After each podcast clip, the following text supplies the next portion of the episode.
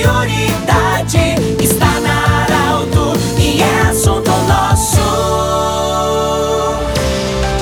Olá você, muito boa tarde. Estamos iniciando o assunto nosso dessa sexta-feira. E sextas-feiras sempre no assunto nosso falamos sobre saúde. Patrocínio da Unimed. Mudar um hábito muda a sua vida. Gloriótica Coach, confiança que o tempo marca a gente vê.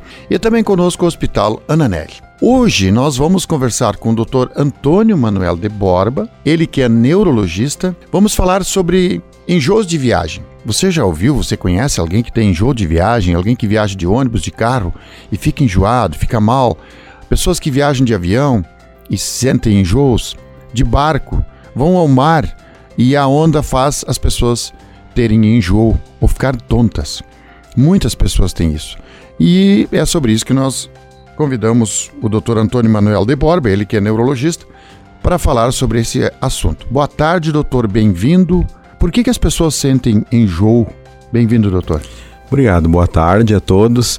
Ah, o enjoo ele vem de uma sensibilidade que a pessoa tem num órgão chamado uh, sistema vestibular, que é perto do labirinto, é dentro da orelha praticamente da pessoa. A gente tem dois, um em cada lado, e os dois precisam conversar ao mesmo tempo, para identificar para a pessoa se ela está dentro de um carro em movimento, se ela está num elevador, subindo ou descendo.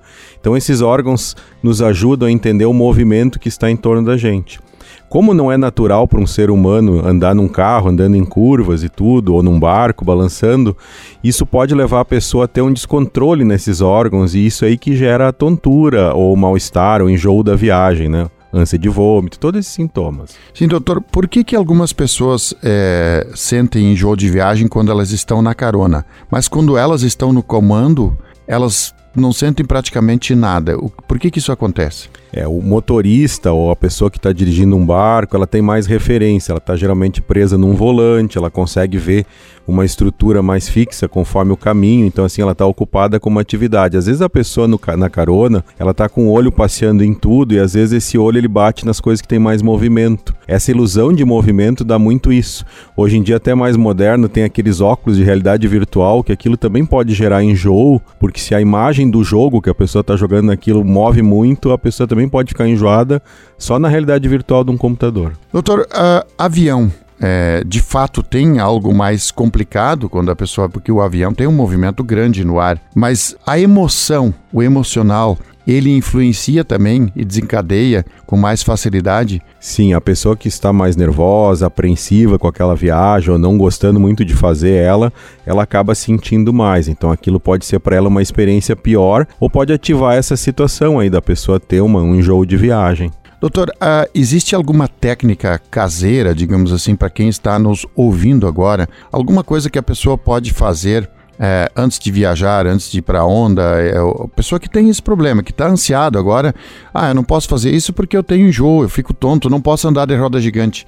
Tem algumas coisas que de fato precisa evitar ou tem alguma receita, alguma coisa para a gente resolver isso? Pois é, a gente pode em casa, assim, ó, cuidar algumas coisas, tipo, antes de viagem não comer coisa muito pesada e com o estômago mais vazio. Uh, a pessoa que tem já essa dificuldade, ela pode treinar antes, por exemplo, assim, se ela sabe que vai andar num barco, se ela tiver acesso a uma piscina, ela pode subir numa boia e ficar boiando na piscina bem paradinho um tempo para ir acostumando o corpo ao movimento da água. Depois ela pode nadar um pouco, quer dizer, ela pode ir treinando. Isso é passivo de treinamento, nosso labirinto. Tanto que você sabe que tem dublês lá que gira uma escada e sai caminhando, né? Então, assim, a gente pode treinar isso.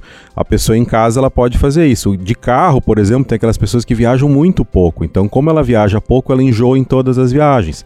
Se ela tivesse oportunidade de viajar mais, ela enjoaria menos, ela treinaria mais o labirinto. É uma, é uma questão de adaptação também. É uma questão de adaptação e tem pessoas que são tão sensíveis que essas realmente têm mais dificuldade. É importante saber que tem como usar um remédio que ajuda isso.